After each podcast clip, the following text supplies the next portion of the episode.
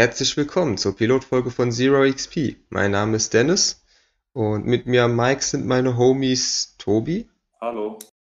und Phil. Hallo und herzlich willkommen. Und bevor wir starten, äh, sollten wir wahrscheinlich erstmal eins, zwei Fragen klären.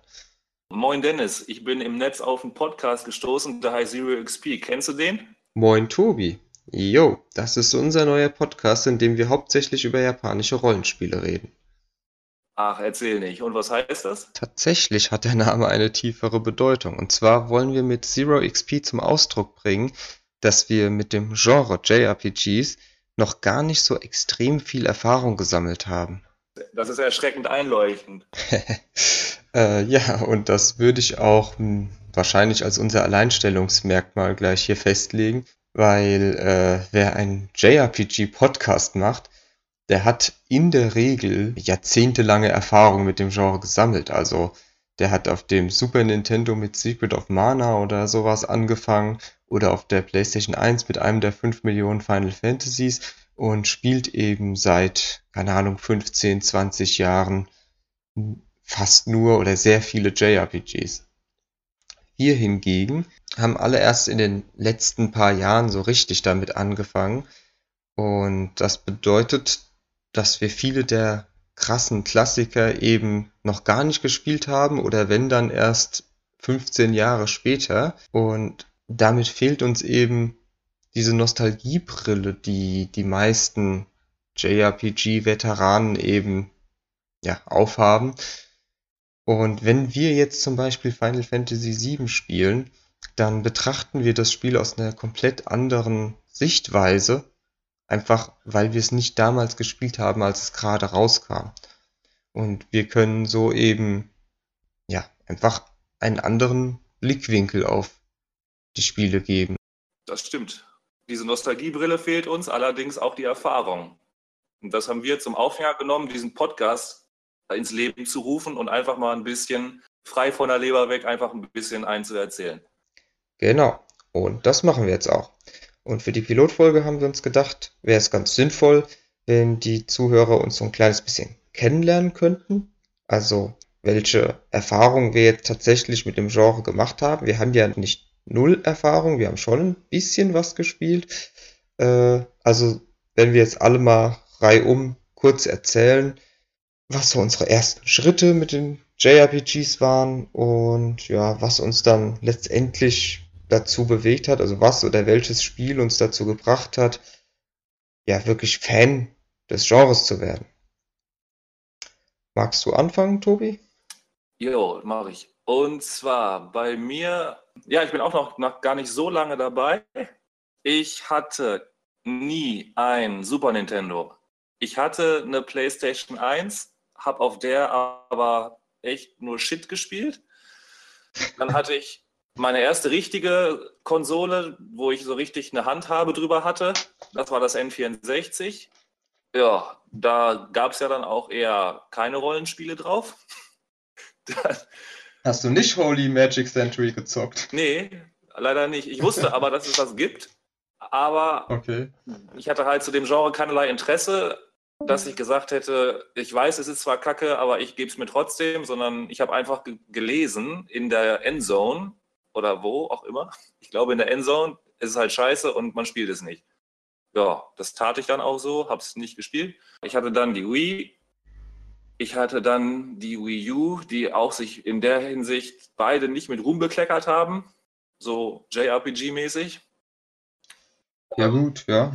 Ja, generell halt eher das Nintendo-Kind gewesen.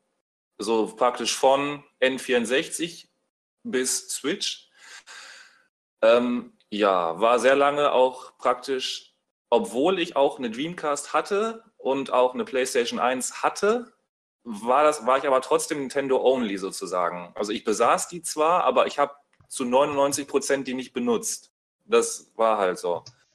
Und mit der Wii U, die dann einen auch retroperspektivisch leicht bittersüßen Nachgeschmack praktisch so kann man sagen, ja. Ähm, da sah ich mich dann echt so ein bisschen genötigt, mir eine PlayStation 4 zu holen, weil alle neun Wochen so ein Captain Toad oder sowas war halt irgendwann dann auch echt ein bisschen zu wenig halt. Mhm. Ich hatte die Handhelds aber trotzdem auch immer alle. Also Game Boy und äh, Game Boy Pocket, äh, was gab es da? GBA, diesen, diesen, diesen, diesen schrägen GBA hatte ich. Dann hatte ich diesen GBA SP. Ich hatte diesen mhm. alten Fett, diesen Fettgrau DS. Ich hatte dann DS Lite, 3DS, Kram, hatte ich auch alles.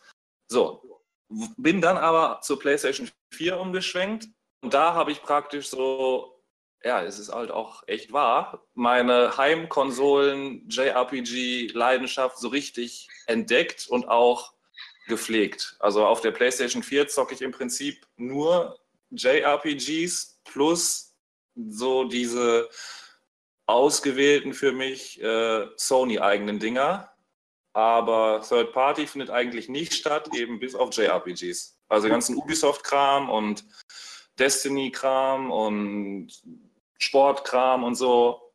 Also gibt es bei mir eigentlich nicht. Also eigentlich nur Sony, paar Dinger, eine Handvoll und JRPGs. Ja. Nintendo-mäßig war auf Heimkonsolen halt immer ein bisschen mau, bis praktisch jetzt auch echt. Also mit der Switch wird es jetzt irgendwie wieder ein bisschen geiler, aber bis jetzt war ja auch die Heimkonsolensparte von Nintendo nie so der Mega-Hit seit dem Super Nintendo, was mhm. Rollenspiele angeht. Äh, hab auf Nintendo-Konsolen eben ja, GBA, DS, 3DS auch JRPGs gezockt. Ja, also im Prinzip, so um es jetzt so zu TLDRen, äh, mit PlayStation 4 und mit DS, würde ich sagen. Da hat das so richtig angefangen. Hat auch jetzt eben okay. zur Folge, dass ich auf einen Arsch und einen riesen Berg voll ungespielter Spiele zurückgucke, die ich aber auch echt schon so in so einer geistigen Liste entweder echt in Betracht ziehe oder nicht. Also ich werde nicht mich jetzt die letzten 25 Jahre rückwirkend so zurückarbeiten und mir dann, ja, keine Ahnung, also solche Sachen wie zum Beispiel Dragon Quest 2 werde ich mir nicht mehr geben. Also tut mir leid halt. Ja, ist halt so. Also, auch nochmal kurz wegzocken, also. Ja, oder Star Ocean 1 oder solche Geschichten. Ich nehme halt zur Kenntnis, dass es das gibt, aber irgendwo, ja, ist dann halt praktisch, wie soll man sagen, das Pech der späten Geburt sozusagen. Also ich werde jetzt halt nicht 150 Spiele nachholen, ohne die ja. neuen zu zocken. Also mache ich halt nicht. Geht bei der Flut halt auch gar nicht. Es kommen halt auch zu viele im Moment dazu. Ja, und zumal die halt auch so lange dauern. Diese älteren halt noch nicht mal, aber diese neueren neigen auch eben dazu, so mega lang zu sein. Und ich hole nicht mal Platin und so einen Kram. Also ich zocke zwar schon die ausführlich, aber ich komplettiere die nicht. Aber ja, so unter 80 Stunden ist ja auch schon nicht die Regel. Also Stimmt. Ja, und, und in 80 Stunden zocke ich dir halt alle Uncharted weg, inklusive dem Vita-Teil und inklusive des Add-ons. Also ja, und in der Zeit habe ich halt ein JRPG durch. Ja, auf jeden Fall, das ähm, ist so meine, meine, wie soll ich sagen, Zockbiografie. Also los ging es bei mir JRPG-mäßig intensiver mit dem DS, was Nintendo betrifft, und mit der PlayStation 4, was äh, ja, Heimkonsolen generell betrifft. Was, was hast du denn so? Ja. Bitte, was hatte ich? Was, was hattest du denn auf dem DS so gezockt? Äh, äh, ja, ich sitze praktisch nicht in dem Zimmer, in dem das Spieleregal steht, dass ich jetzt einfach mal schlau drauf gucken könnte. Ich muss jetzt aus dem Kopf. Ähm, auf dem DS hatte ich und auch wirklich gezockt. Ja, halt 700 Pokémon, äh, Dragon Quest 9. Nice. Äh,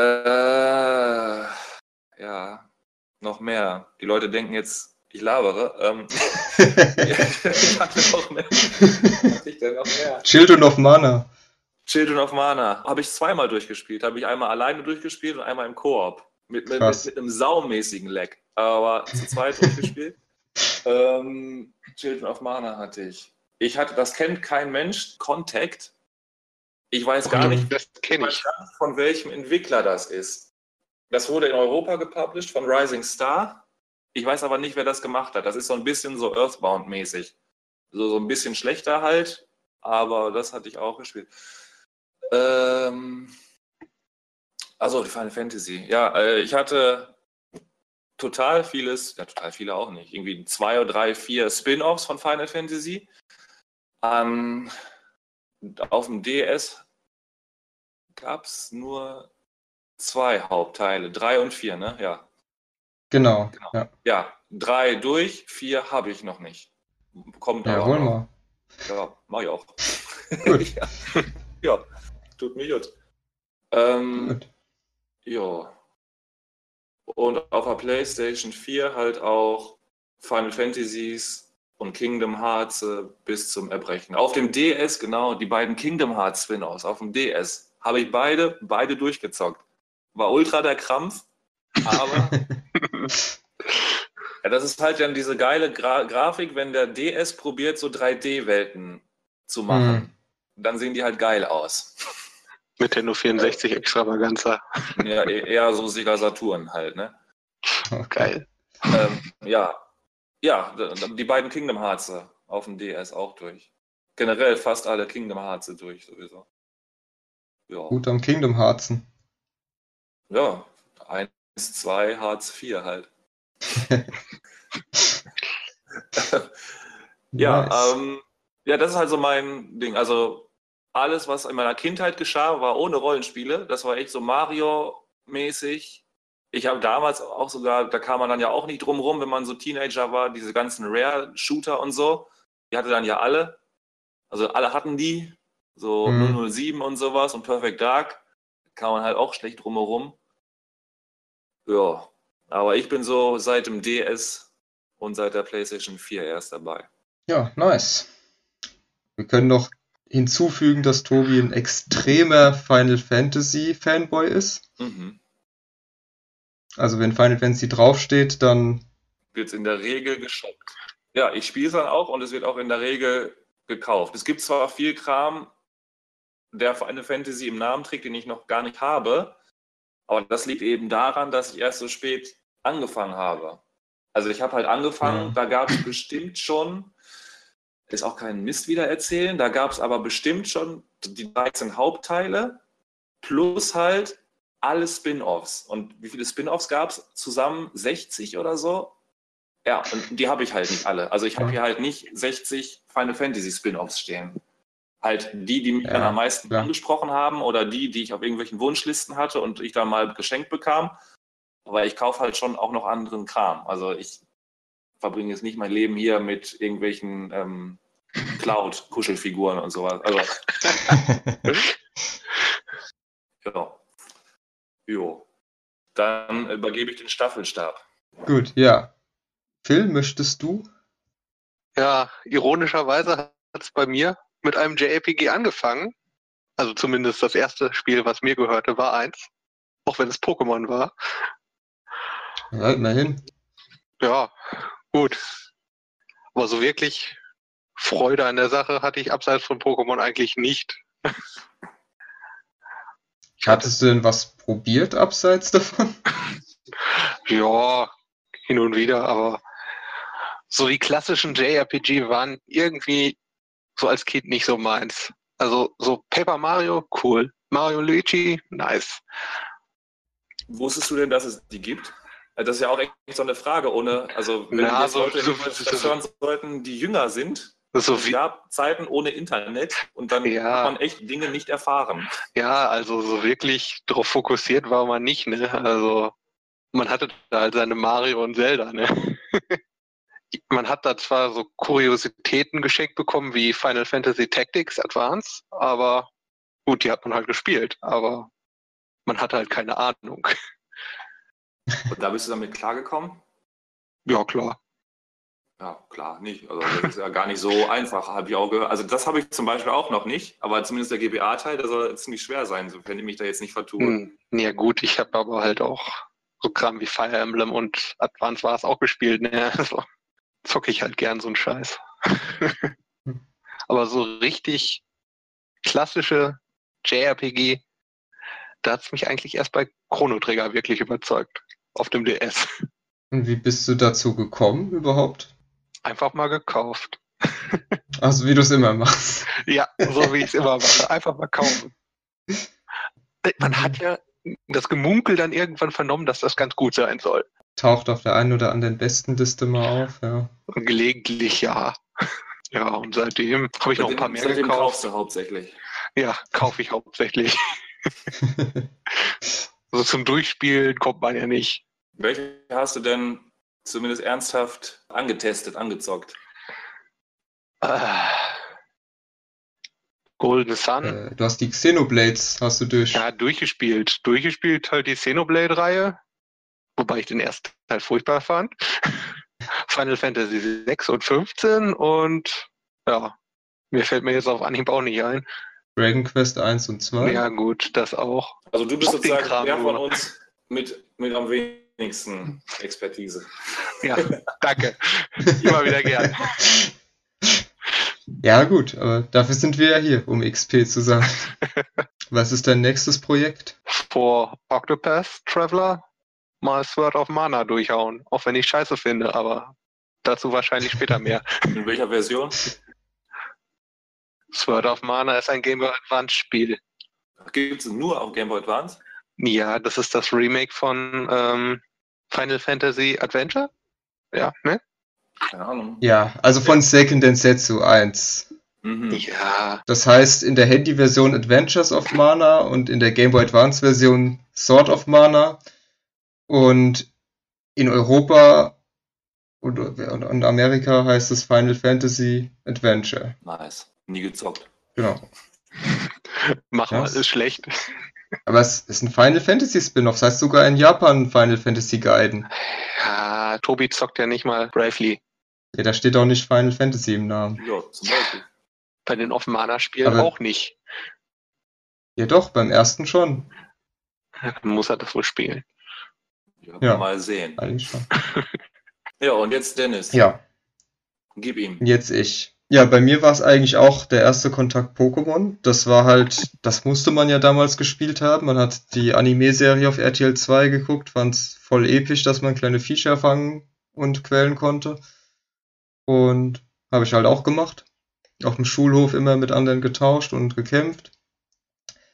Aber alle anderen Spiele, die so ähnlich waren, fand ich als Kind auch scheiße. Also es war tatsächlich so, sobald irgendwie viel Text drin war, fand ich's langweilig. Ähm, ich wollte halt aufs Maul hauen und so. Oder halt so rumhüpfen. So Mario-Spiele waren cool. Ähm, selbst Zelda, das erste Zelda, was ich hatte, Link, ähm, wie heißt Link's Awakening auf dem Game Boy, das habe ich auch erstmal wieder weggelegt, weil ich gedacht habe, ey, da passiert ja nichts. Erstmal labern, bevor man aufs Maul hauen kann. Fand ich scheiße. Dann ähm, hat mir auch ein Kumpel Tales of Fantasia für den Game Boy geliehen. Fand ich auch langweilig. Ich habe sie jetzt zurückgegeben. Könnte ich mich jetzt noch für ohrfeigen, aber Hätt's klauen sollen. ja, so war das halt damals. Ja, wie man das halt damals so gemacht hat. Ähm, nee, dann ähm, eigentlich auch so Strategie-RPGs, also Fire Emblem bin ich irgendwie drauf gestoßen und fand ich auch ganz cool. Also es hat mir gefallen. Ich weiß nicht warum, obwohl es ja noch langweiliger in Anführungsstrichen war, weil das ja mega rundenbasiert ist und eine Runde dauert teilweise, also als Kind habe ich im Gamecube-Teil habe ich teilweise eine Stunde für eine Map gebraucht, weil ich dann immer erstmal so mit jedem den Zug gegangen bin und geguckt habe, wie viel Schaden macht der, wie viel macht der Gegner, wo stehen die. Es hat mir aber irgendwie Bock gemacht. Ich weiß nicht mal warum. Vielleicht, ich glaube, es waren halt wirklich einfach so die Charaktere, die ähm, halt so, ja, keine Ahnung, so, so, so cool waren, so ein bisschen animehaft. Ich habe gern Animes geguckt, so vor allem Dragon Ball und halt Pokémon und den ganzen Quatsch, der damals kam. Und ähm, das führte dann auch dazu, dass ich mir für den GameCube äh, Tales of Symphonia gekauft habe. Ich wusste zu dem Zeitpunkt gar nicht mehr, dass das ein Nachfolger von Fantasia ist oder dass das irgendwas miteinander zu tun hat. Das war schon wieder ganz aus meinem Kopf raus. Aber ich habe mir Symphonia einfach nur gekauft, weil auf dem Cover Anime-Figuren drauf waren. Hab es mal eingelegt und ähm, ja, ging dann gut ab. Hab dann gesehen, oh, man kann es sogar zu zweit spielen. Dann hat sich meine Schwester dazu gesetzt, die hat dann die Heilerin gespielt. Und ähm, das war dann halt so das erste Mal, dass ich abseits von jetzt Zelda so ein richtig geiles Abenteuer erlebt habe. Also Symphonia ist halt auch ein schönes Spiel. Und wir haben da halt wirklich zu zweit jeden Tag auf der Couch gesessen, haben diese Story miterlebt, haben zusammen gelacht, wenn was Witziges passiert ist, geheult, wenn was Trauriges passiert ist. Und es war halt einfach ein Anime, den wir selbst erlebt haben. Und das fand ich richtig geil damals. Und dann gab es wieder erstmal ein paar Jahre nix. Weil ähm, dann habe ich mir Skies of Acadia geholt, was ja auch hoch gelobt wird für den GameCube, aber hat mich wieder überhaupt nicht angesprochen. Ich fand's langweilig. Da hat man immer so komische Schiffskämpfe auch gehabt, die ewig gedauert haben. Fand ich doof. Und ähm, dann ging's erst wieder auf dem DS los. Ich war ja auch ein Nintendo-Kind, also ich hatte bis zur Vita hatte ich nie irgendetwas anderes als Nintendo, aber dafür halt alles, also vom Game Boy aufwärts bis zum 3DS und Konsolen bin ich halt beim GameCube eingestiegen und äh, ja, die anderen habe ich mir dann irgendwann nachgekauft. NES, SNES, N64. Ähm, ja, also auf dem DS ging es dann los, weil ich mir dann Dragon Quest 9 gekauft habe auf Ebay. Einfach weil es so aussah wie Dragon Ball. Und ähm, ja, eingelegt, bisschen angezockt. Äh, das hat ja das Kampfsystem von Pokémon, ist ja voll langweilig. Erstmal wieder weggelegt. Und die Pokémon auf dem DS haben mich aber auch nicht so angesprochen, also habe ich dann doch lieber wieder Dragon Quest 9 eingelegt. Bis dann mal so die Story richtig losging und dann Dragon Quest 9 ist ja so ein bisschen episodisch aufgebaut, dass so jede Stadt ihre eigenen kleinen ja. Probleme hat, ihre eigenen Hauptcharaktere. Und also das, das weiß ich noch, wie geflasht mich das damals hatte. Die erste, die, die erste Story-Vignette sozusagen ähm, in diesem Schloss mit diesem König, dessen Tochter da von so einem Ritter entführt wurde. Und dieser Ritter war ja ein Geist von einem ähm, Ritter von vor 100 Jahren, der seine Geliebte gesucht hat. Und diese Prinzessin war ja die Nachfahrin von dem. Und das hat mich, also diese traurige Geschichte, weil der niemals zu seiner Geliebten gefunden hat, das hat mich voll berührt. Ich fand das voll süß. Und ich, ich weiß gar nicht mehr, was da Ja. ging, genau. Ich habe es so durchgespielt. also, Ich erinnere mich aber nur noch an diese Oasen-Episode, wo man bei dieser, wie sagt man, Pharaonin oder was war das? Sultanin? ja, Ja, da. bei der, äh, bei der Queen Voluptua. Ja. Da musste man zu irgendeiner Palme gehen und da was machen, ja. Damals habe ich den Gag noch nicht gecheckt. Queen Voluptur. Ja. Naja, ähm, ja, also irgendwie hat mich dann wirklich jede Side-Story da in ihren Bann gezogen. Es gab ja auch haufenweise Side-Quests und auch wenn die teilweise nur Fetch- und Kill-Quests waren, trotzdem war da immer so ein bisschen Story dahinter. Also die Leute haben ja nicht einfach nur gesagt, ich brauche drei Äpfel, hol mir die mal, sondern die haben dann irgendwie erzählt, ja, mein Opa ist krank und er ist kurz vorm Abnippeln und er braucht jetzt unbedingt einen Apfelsaft und deswegen brauche ich drei Äpfel, aber ich kann nicht weg, weil ich dem halt, äh, weil ich den halt pflegen muss. Ja. Und das hat mich halt alles mitgenommen. Also ich habe wirklich, ich war wirklich in dieser Welt drin. Das war richtig geil. Und dann habe ich mir halt natürlich auch die anderen ganzen Dragon Quests für DS geholt und dann war ich halt drin und kam auch seitdem jetzt nicht mehr raus. Also das ist jetzt auch schon, ich weiß, so vier, fünf Jahre her, dass ich so ernsthaft damit angefangen habe und seitdem zocke ich fast nur noch JRPGs und eigentlich nur noch ganz selten was anderes. Ähm, aber ich würde trotzdem noch sagen, dass ich jetzt nicht unbedingt extrem erfahren bin. Ich habe halt alle Dragon Quests durchgeballert, alle Xenoblades, aber was ich zum Beispiel auch noch unbedingt nachholen muss, sind halt die Vorgänger davon. So Xenogears, Xenosaga habe ich nicht gespielt. Bei den Final Fantasies habe ich nur 3, 4 und 15 durch. Und äh, 5 bin ich gerade dabei. Die restlichen nie auch nur angespielt. Äh, Secret of Mana habe ich angespielt auf dem Handy.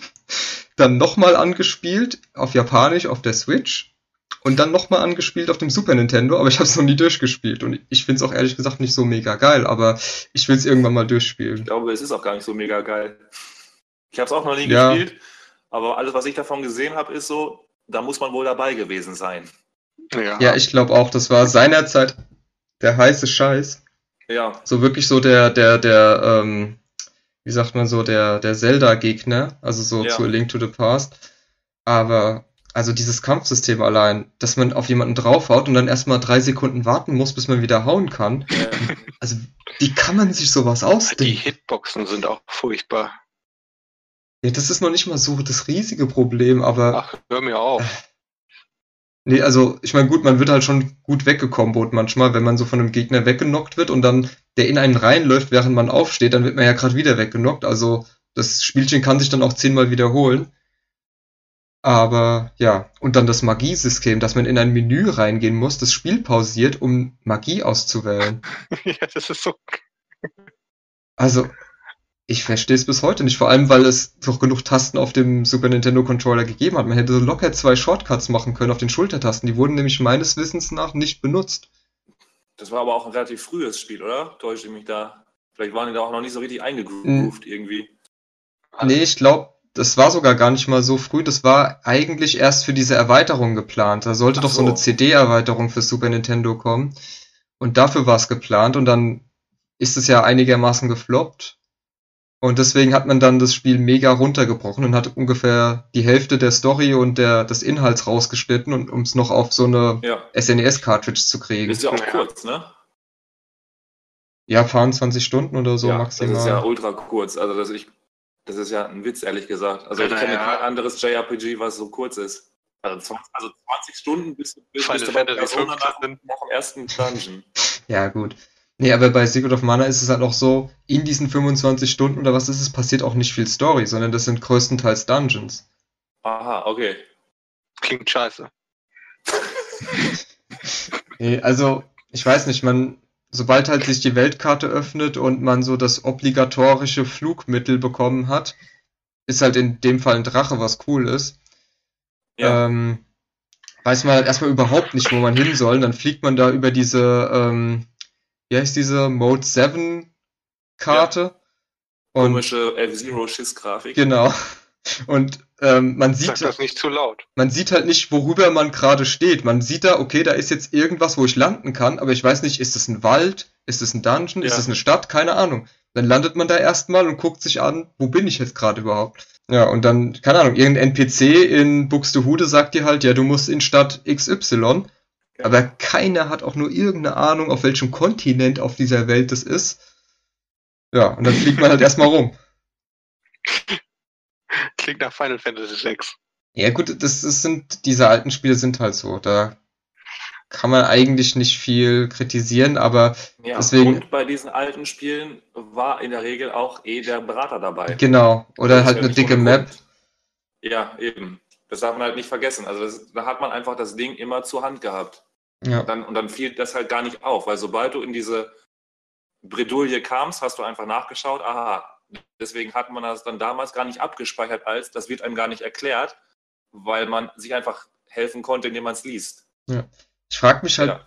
bis heute, warum hat man die Map im Spiel einfach nicht so gut gemacht? Also, es ist mir echt ein Rätsel, dass sau viele Maps in so klassischen JRPGs, auch in neueren klassischen JRPGs so schlecht sind. Zum Beispiel in Dragon Quest, selbst in Teil 9, wird auf der Map nicht der Stadtname angezeigt. Vielleicht Also- kein Wert Geil. drauf gelegt. Wie bitte? Also, vielleicht kein Wert drauf gelegt. Ja, aber- andere, andere Sorgen halt irgendwie. Nee, aber also, ich verstehe das nicht. Du machst so eine riesige Welt. Und die ist so schön aus, ausdetailliert und was weiß ich. Und dann sagt dir halt einer, du musst in Stadt XY und du denkst dir, hm. Und dann teleportierst du dich erstmal überall hin und guckst, ob da irgendwo in der Nähe die Stadt ist, die du gerade brauchst. Ja, Warum? Also, Pokémon hat's doch auch hingekriegt. In Pokémon Rot und Blau, die Map sah zwar scheiße aus, aber du konntest da durchscrollen und die wurde überall angezeigt, wie die Stadt heißt. ja. Also, es ist doch, andere, keine Ahnung, andere Prioritäten, andere Standards. ja, aber Und auch eben wegen beim Gameboy war, waren diese Spieleberater nicht dabei. Ja, aber keine Ahnung. Also, bei, Fa- bei Dragon Quest 9 jetzt auch nicht. Also. nee. Da ist es dann. Und ich äh, glaube, von, Final Fantasy VI hatte doch auch keinen. Das war doch einfach nur das Spiel. Keine Ahnung, weiß ich nicht. Weiß ich jetzt auch nicht. Dafür sind wir zu Da hast unerfahren. du halt echt nur so eine Minimap. Auf, wenn du auf der Karte bist, ist da so eine scheiß Minimap, auf der du schon am Fernseher nichts erkennst. Ich frage mich, wie man da in der GBA-Version auf dem kleinen scheiß Gameboy was sehen sollte, aber vergesst es. Ja, ähm, aber das ist eine gute Überleitung, weil wir wollten ja auch noch ein bisschen darüber reden, was wir gerade im Moment so zocken. Okay, dann, dann fange ich wieder an, ja? Dann schließt sich der, der Gelaberkreis. Jo, dann, hau raus. Äh, Also, was zocke ich denn gerade? Ähm, ich habe gerade vor zwei Tagen oder so Dingens, äh, Nino Kuni 2 durchgespielt.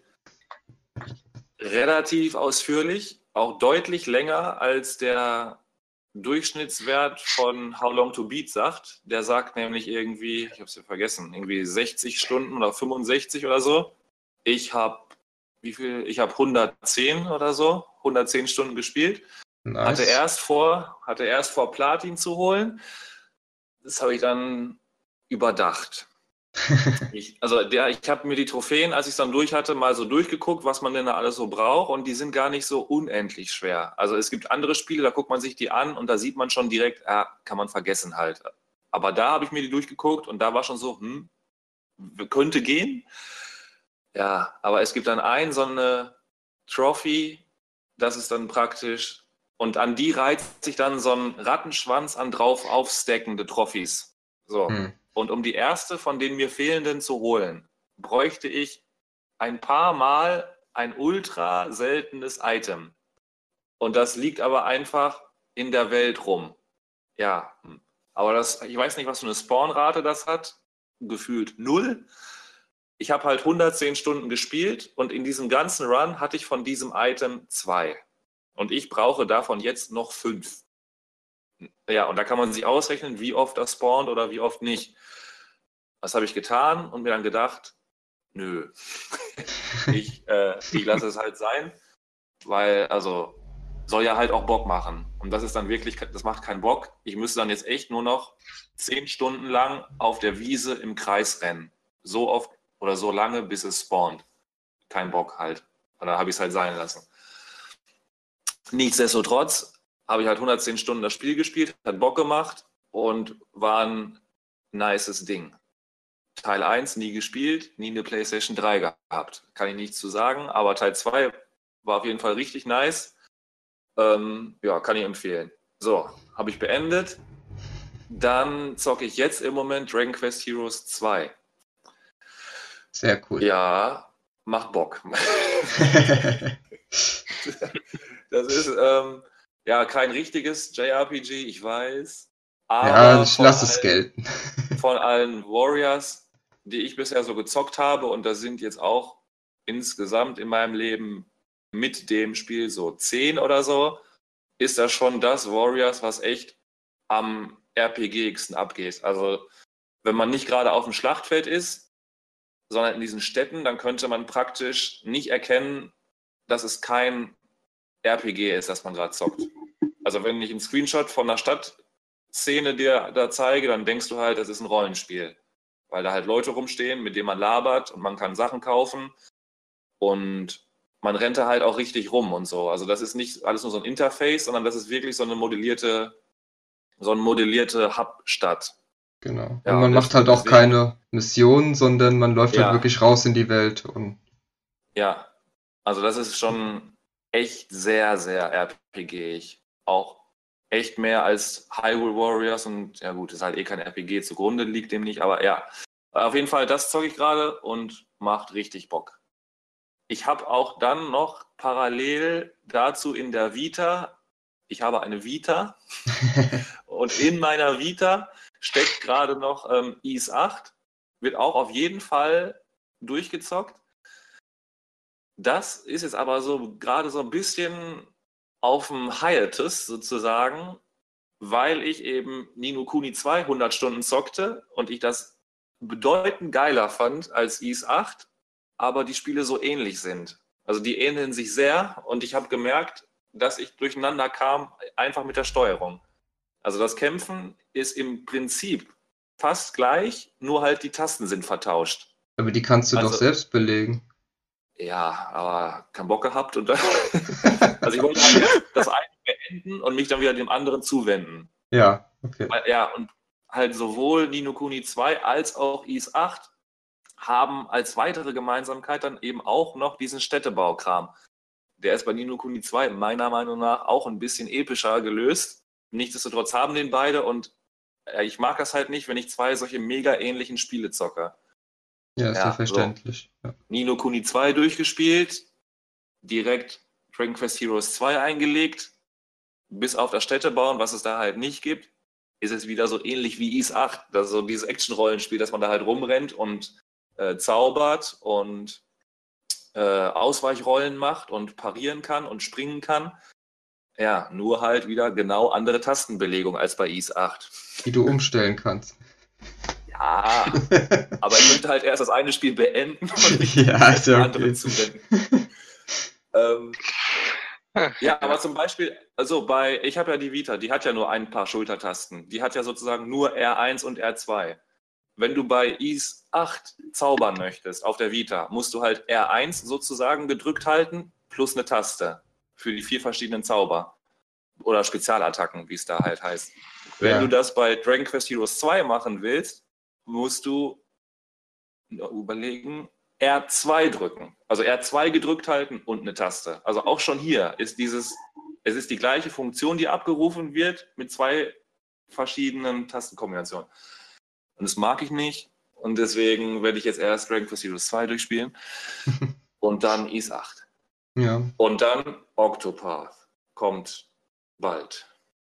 Wann Yeah. eigentlich? Am Freitag. Am Freitag. Genau. Also zum Zeitpunkt der Aufnahme ist, ist es noch nicht raus. Ja, auf jeden Fall. Ja, aber dann habe ich auch, aber muss ich sagen, no Kuni 2 und äh, Heroes 2 und Is 8 habe ich dann auch erstmal äh, genug von Action-Rollenspielen. Also das reicht dann auch echt. Zumal im Herbst auch noch Dingens kommt. Äh, ne? Monster Hunter? Monster Hunter. Mhm. Genau, ja. Kommt halt auch noch. Ja, und ich mag halt auch echt rundenbasierten Kram und ja, also mit so drei Spielen hintereinander Action ist dann auch echt mal genug erstmal. Ja. Deswegen Octopath kommt mir dann recht ganz gelegen. Ja, Ja. zock ich gerade. Nice. Nino Kuni 2 fertig, Dragon Quest Heroes 2 rotiert. Nice. Äh, Ich klinge mich mal direkt dazu, weil ich spiele nämlich auch gerade Ys 8, weil das äh, muss man jetzt noch wissen. Äh, ich bin Redakteur bei einem Online-Videospielmagazin namens N Bei, plus bei der X. GamePro? Bei der. GamePro? Leider nicht. Nein, ähm, äh, bei nplusx.de und da kriegt man halt auch ab und zu als Redakteur so einen Testbus dazu geschoben. Ja, die sollen dann halt auch Werbung für uns machen. ja, Kommen ähm, wir ja auch alle weg, also. genau, da haben wir uns ja auch kennengelernt. Ähm, genau, und da habe ich äh, das, die Switch-Version von Ys 8 als Testmuster bekommen. Da bin ich gerade dabei, aber ich habe halt auch das Testmuster zu Octopath bekommen. Das heißt, äh, da muss ich immer so ein bisschen hin und her springen. Äh, der Test zu Octopath muss am Donnerstag fertig sein. Den zu Ys mache ich dann ein paar Tage drauf. Ähm, und ich habe halt leider auch noch nebenher Persona 5 am Laufen und das Spiel ist halt auch leider sehr geil. Sodass ich, wenn ich äh, mal wirklich freie Zeit habe, das halt auch ganz gern mal eins, zwei, drei, vier Stündchen zocke. Und äh, sonderlich kurz ist es ja auch nicht. Also ich bin jetzt Nee. äh, ich habe jetzt bald die 60 Stunden oder so und ähm, da hat man ja so einen geregelten Tagesablauf und man spielt ja ungefähr so ein Jahr. Es startet im April, ich bin jetzt im September, also ich habe noch ein bisschen was vor mir. Ja. Ähm, aber halt auch sehr geiles Spiel. Also man muss halt ein bisschen darauf stehen, dass es so eine japanische Highschool-Simulation ist mit Fantasy-Rollenspiel dabei, weil man dann noch in so eine Paralleldimension springt und dort natürlich dann gegen Monster kämpft in rundenbasierten Kämpfen, aber ja, ist schon geil. Tagsüber datet man die geilen Chicks an der, an der Schule und nachtsüber kämpft man halt gegen die bösen Buben. Ähm, ja, aber Ys 8, äh, ja, was soll ich sagen? Es, ich habe eigentlich nur Positives darüber gelesen bis jetzt und auch nur Positives gehört in anderen Podcasts und eigentlich sind alle das Spiel am Abfeiern. Also natürlich, niemand sagt, das ist das beste Spiel aller Zeiten, aber eigentlich sagen alle, es macht mega Bock. Das Gameplay ist top-notch und ähm, der Erkundungsaspekt ist geil und die Story wird gegen Ende dann halt geil. Äh, es fängt halt damit Ja, es an. ist halt ultra, es ist halt ultra schnell. Ja, Also, es ist halt, also man, also Prochen hat das ja noch nie gespielt, also man rennt da richtig durch. Also diese Laufgeschwindigkeit, das ist Ich schon habe so mega. Origin gespielt, angespielt, Aber aber weiß naja. nicht, ob das vergleichbar ist. äh, Das ist ja von auch Top-Down, recht ne? Fix. Das ist ja Top-Down Origins, oder? Ja, mehr oder weniger. Ja, und Aber Isa du 8 ist bist halt auch- richtig, richtig Third Person. Das ist so wie Ocarina of Time halt von der Ansicht her. Ja, und das andere Ja. wie A Link to the Past. Also, Ja. Genau, ja. ja. Und boah, du sprintest da halt richtig durch. ja, ja. Und dann kommen Gegner auf dich zu, schnellst du weg so, und weiter sprinten. Und dazu halt diese mega abgedrehte Mucke. Also diese komischen Gitarrensoli und alles. Also, Das ist schon nice, ne? Ich finde es auch irgendwie geil. Also, also deswegen sage ich, also alle feiern das ab. Ich finde es cool, aber so richtig gepackt hat es mich bis jetzt eigentlich auch noch nicht. Also das fängt halt auch ein bisschen lame an, die Story. Äh, dass ja, man halt, das stimmt. ähm, ja. man ist auf so einem Schiff angeheuert. Also der Typ, den man spielt, das ist halt der Haupttyp der Ys-Reihe, der Adol Christin und der ist Abenteurer. Mega geil. Also der erlebt einfach nur Abenteuer, das ist so sein Ding. Ja. Und dann, ja, strandet natürlich, also der, das Schiff kippt dann um, weil so ein komisches Tentakelviech das angreift und man ist halt auf einer Insel. Und ähm, dann sucht man erstmal halt alle Überlebenden zusammen und baut dann halt ja so, eine kleine, so ein kleines Dorf auf, erkundet die Insel und guckt halt, wie man runterkommt. Und bis jetzt, ähm, ich bin jetzt auch nur so acht Stunden drin oder so, äh, der Typ träumt halt ab und zu mal von dieser Dana. Ähm, das ist ja im Titel Lacrimosa auf Dana, die soll wohl auch eine tragende Rolle spielen, aber ist jetzt bei mir noch nicht krass, was passiert. Man hört, Bei mir auch nicht. ja, man sieht die halt ab und zu in einem Traum. Ähm, ansonsten brettert man halt durch diese Insel, verkloppt alles, was nicht bei drei auf dem Ja. Baum ist. Und es, es fühlt sich schon geil an. Also es ist so zum Zwischendurch wegzocken, mal eine halbe Stunde, macht das mega Bock. Und ähm, ich weiß nicht, also mir persönlich. Ja, bei mir, ja? Ja, bitte, bitte. Ähm, ich habe ja von der Kingdom Hearts Reihe bis jetzt nur 2.8 auf der PS4 gespielt, was ja dieses 3DS Remake ist. Und für mich kam das so ein bisschen wie das in besser vor. Also Kingdom Hearts, da war mir die Steuerung so ein bisschen zu floaty. Also irgendwie, wenn man da so eine Rolle gemacht hat, dann ist er so 500 Meter über den Bildschirm gerollt und hier macht er es halt nur 200 Meter.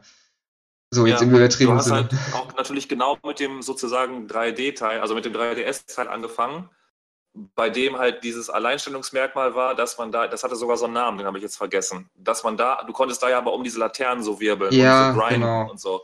Ja, und das hat der, dieser 3DS-Teil halt praktisch eingeführt. Also dieser Teil geht in dieser Hinsicht extrem ab. Also das haben die anderen Kingdom Hearts-Teile nicht. Ja, deswegen sage ich ja, dass ich es nur damit vergleiche. Also da floatet, Ja. also man, man, man fühlt sich in dem ganzen Spiel fast so, als würde man über so eine Eisscholle schlittern.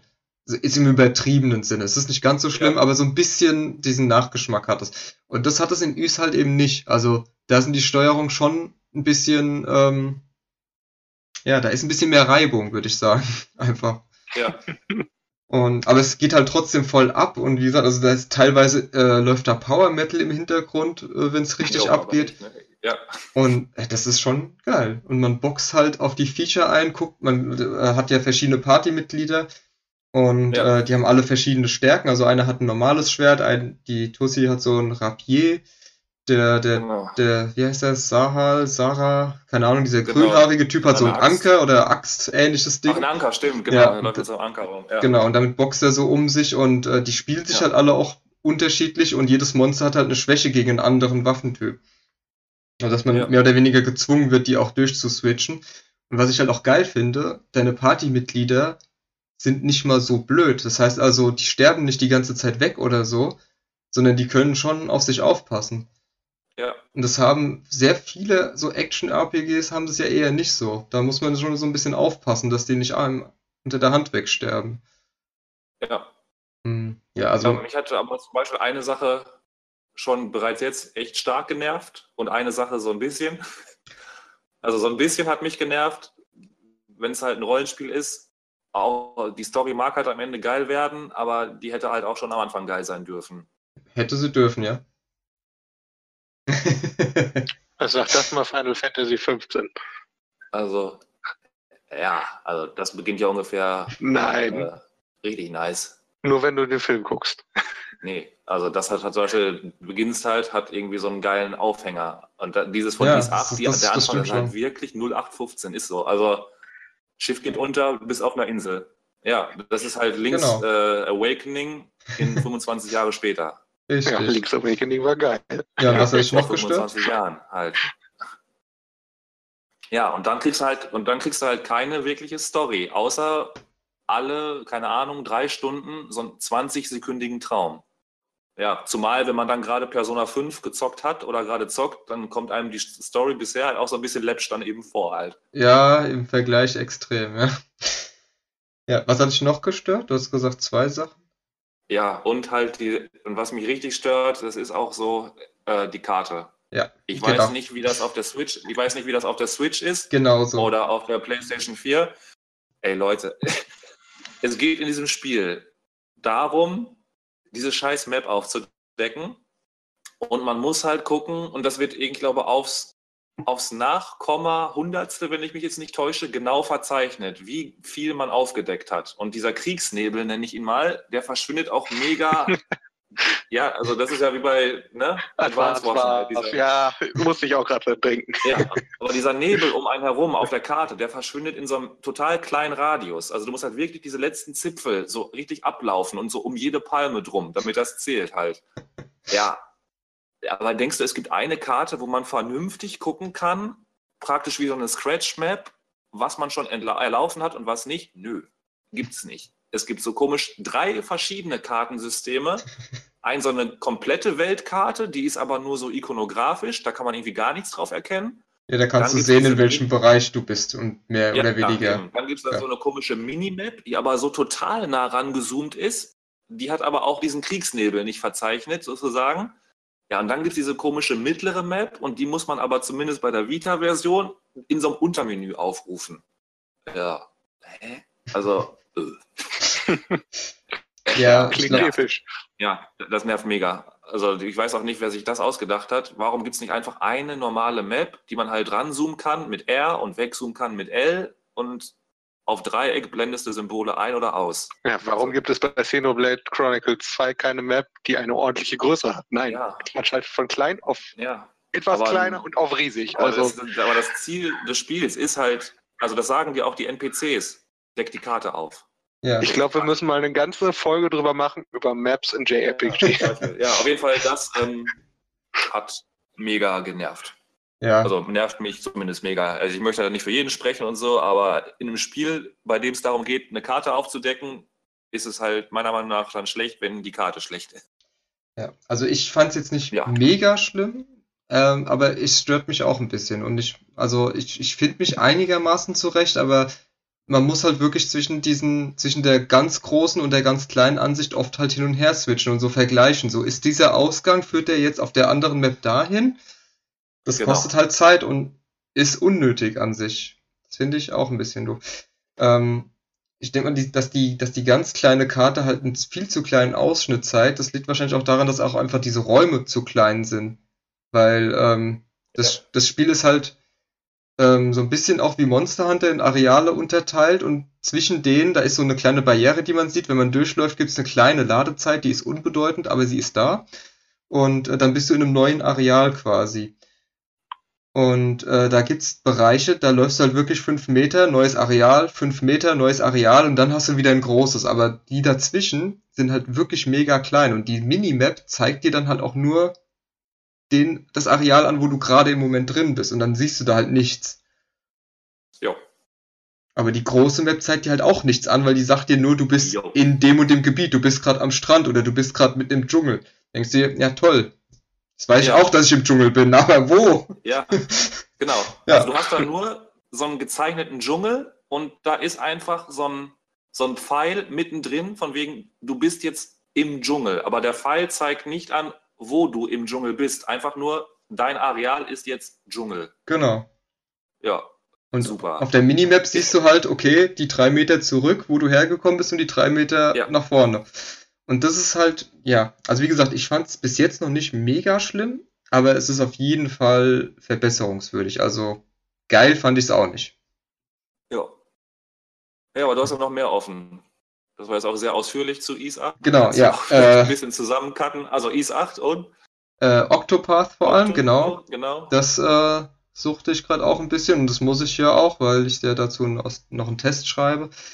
Ähm, ja, Octopath, das ist ja so das große JRPG für Switch dieses Jahr. Äh, Generell im Sommer.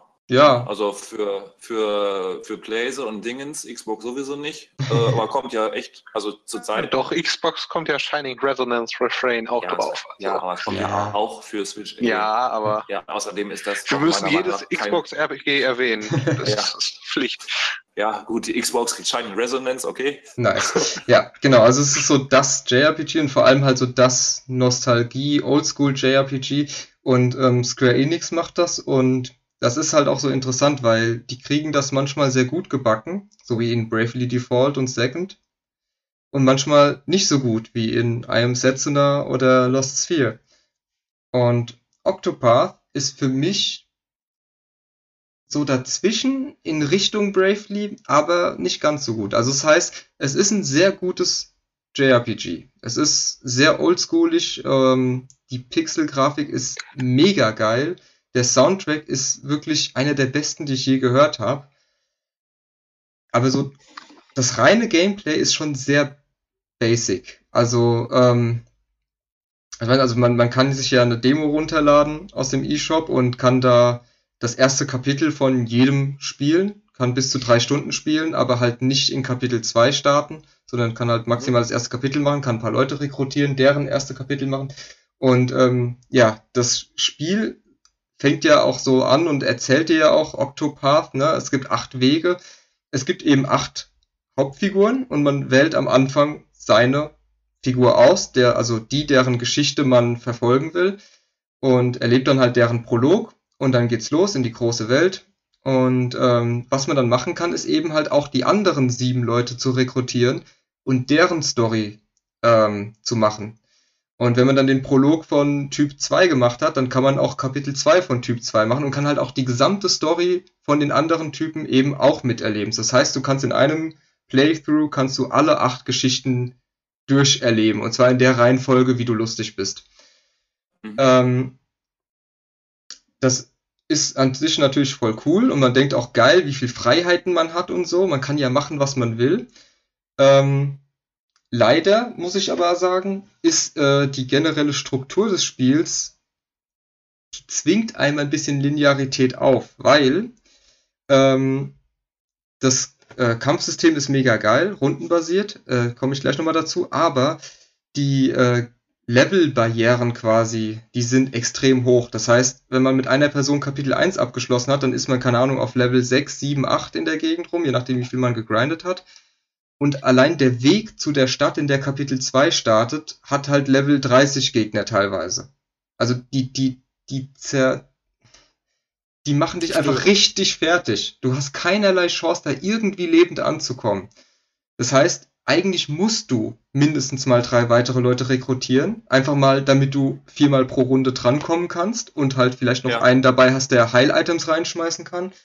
Und damit du verschiedene Waffentypen hast, weil das geht da auch sehr stark auf ähm, die Weaknesses und so der Gegner, die muss man halt ähm, im Auge behalten, weil sonst machst du halt auch keinen Schaden. Ähm, und eben, wie gesagt, die Levelbarrieren sind sehr hoch. Das heißt, am Anfang rekrutiert man erstmal schön, dann ist man immer noch unterlevelt und muss erstmal leveln. Und dann guckt man erstmal in der Umgebung, zu welchem Kapitel 2 komme ich überhaupt lebend. Weil, wie gesagt, es gibt teilweise, ähm, die haben dann so eingeblendet auf der Map, hier kannst du die Kapitel 2 von Alfin, dem Apotheker, da starten. Empfohlenes Level ist 24. Dann denkst du, okay, wenn jetzt all meine Leute auf 24 sind, lade ich dahin, kein Problem. Ja, aber der Weg dahin, wenn du von der bestimmten Ja. Stadt aus dahin läufst, hat halt Level 30 Gegner.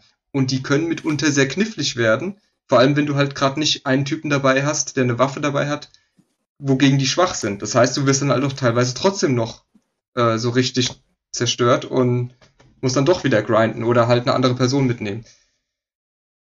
Das heißt, im Prinzip, was du machst, ist, du rekrutierst alle acht Leute, machst deren Prologe und dann machst du eine Runde lang von allen Leuten Kapitel 2. Dann bist du einigermaßen gerüstet und kannst dann anfangen, äh, mit allen Leuten Kapitel 3 zu machen. Wenn du das nicht machst, sondern nur mit, keine Ahnung, vier Leuten oder so, maximal, wenn du mit einem durchläufst, dann dauert es eh ewig, dann musst du halt erstmal wirklich Ewigkeiten grinden. Und ähm, das musst du halt nicht machen. Das, ich, muss jetzt, ich muss lachen. Das erinnert mich nämlich total äh, an meinen Dingens, äh, Dragon Quest 9 Durchspielzug. Ach so, ja. Da habe ich nämlich, da habe ich nämlich, man konnte sich da ja bei, ich glaube, das ist bis auf den ominösen Teil 10 der einzige Dragon Quest Teil, wo man sich selber die Hauptfigur erstellen kann. Ja. Da habe ich Ja. mir halt eine Hauptfigur erstellt und habe hab dann gedacht, äh, fuck it, ich mache das alleine. Also ich renne halt, also mit meiner Hauptfigur einfach solo da durch die Welt. Ja. Und das hat relativ, das hat relativ lange, relativ gut geklappt, ne? Also ich auch echt ein paar Dungeons habe ich geschafft alleine. Ähm, Nicht schlecht. aber dann kam ich, dann kam ich aber irgendwann zu so einer Stelle, wo ich dann echt dachte, das gibt's ja gar nicht. Also ich habe keine Chance, ne? Und dann irgendwie so halb vergessen, aber schon, ach shit, man kann sich ja, äh, wo war das in der Kneipe oder so, ne? Genau, ja. Oder im Hotel. Ja. Ach scheiße, man kann sich ja diese Dudes da zusammenholen. Dann bin ich irgendwie nach 40 Stunden oder so zurückgelatscht in diese Startstadt. Und, dann, und da habe ich aber schon sozusagen die Hälfte des Spiels alleine durchgespielt und habe mir dann diese Kollegen da geholt. Die sind original auf Level 1 alle, ne? Mit denen kannst du halt auch nichts reißen. Und dann musste ich die erstmal auf so ein angemessenes Level hochreißen.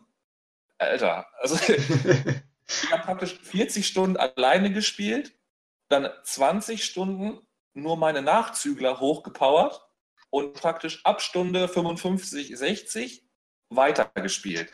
Geil. Ja, und dann habe ich es halt, und dann habe ich es halt relativ easy auch durchgespielt, weil ich halt in diesem Grinding-Vorgang wurde halt mein Haupttyp halt mitgegrindet. Also der war halt mega drüber. Ja. Ja. Nichtsdestotrotz hatte ich dann aber auch noch Heiler und so. Also deswegen habe ich das Spiel auch also mega easy in Erinnerung. Ich weiß, dass dieser Eindruck verfälscht ist, auch wenn das Spiel wohl echt nicht so schwer war, aber ich habe es Nee, als ultra easy in, in Erinnerung, weil ich eben, ja, ich weiß gar nicht mehr, wie hoch ich war, aber Level, kein, hau mich tot, Alter, 85 oder so. Das ist Ja. übel.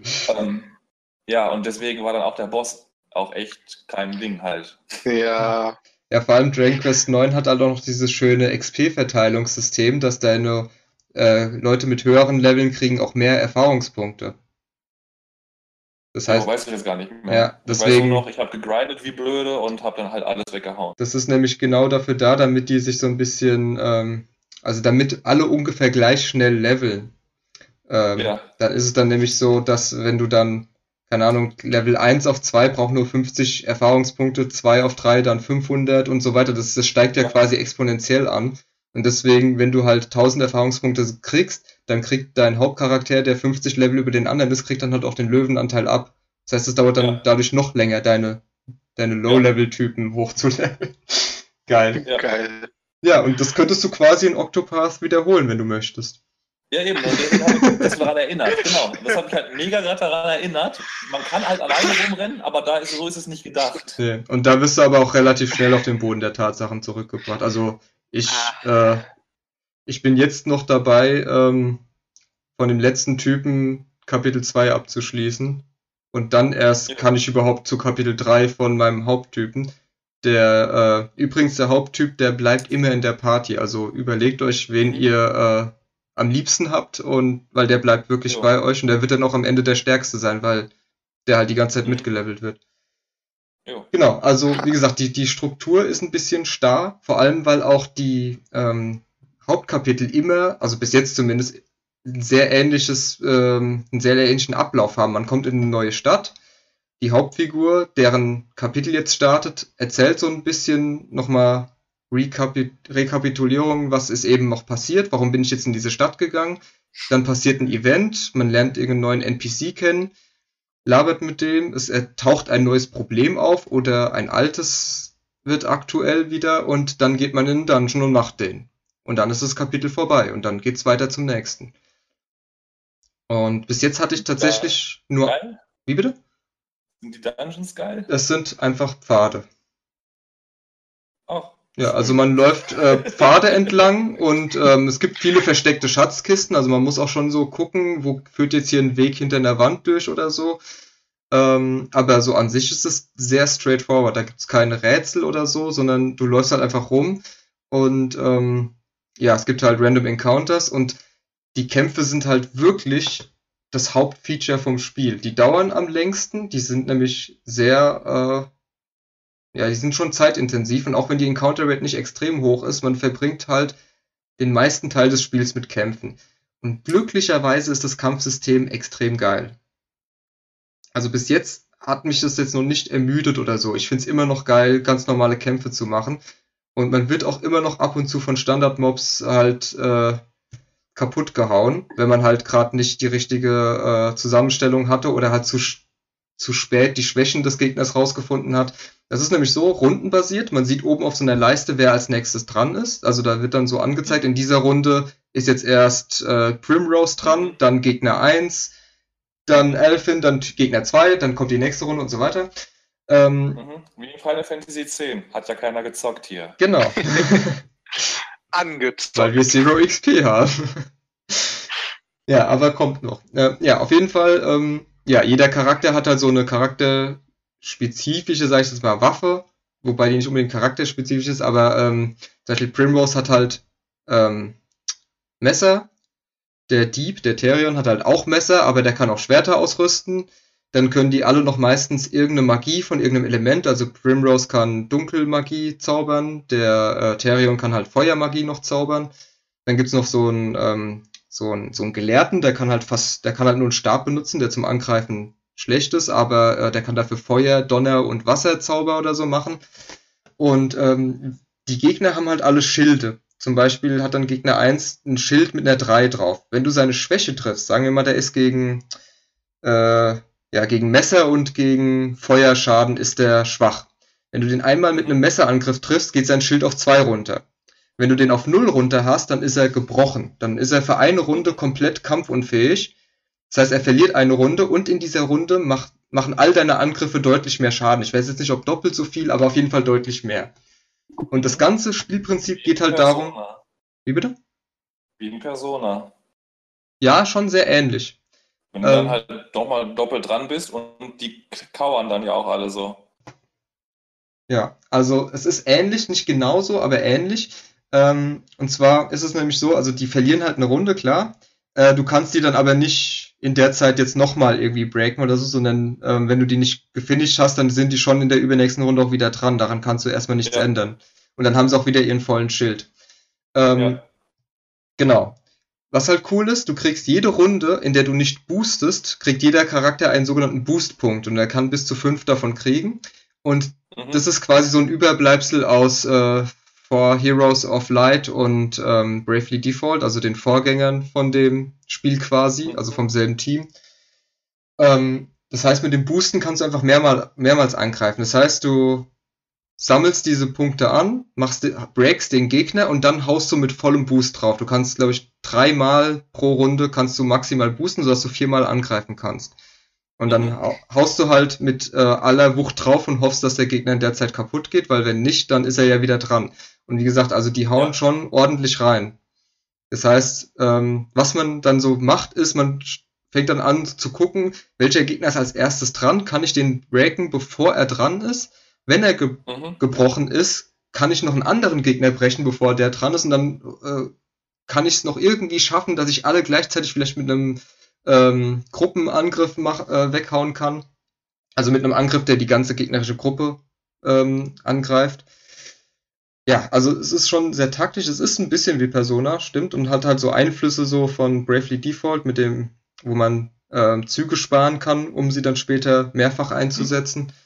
Und das ist halt auch wichtig. Also man kann eigentlich nur, wenn man über 10 Level über den Gegnern ist, kann man halt die ganze Zeit A drücken und normale Angriffe machen und der Gegner ist tot. Aber wenn der auf dem gleichen Level ist wie du, musst du den breaken, weil die hauen ordentlich rein. Ich habe jetzt immer noch teilweise Gegner, die sind ein paar Level unter mir und die können einen ja. Flächenangriff machen, die mir in meiner ganzen Party halt die Hälfte der HP wegziehen. Also oh, ich werde mich da so durchgrinden. Wie bitte? Bisschen wie Persona. Bisschen, ja.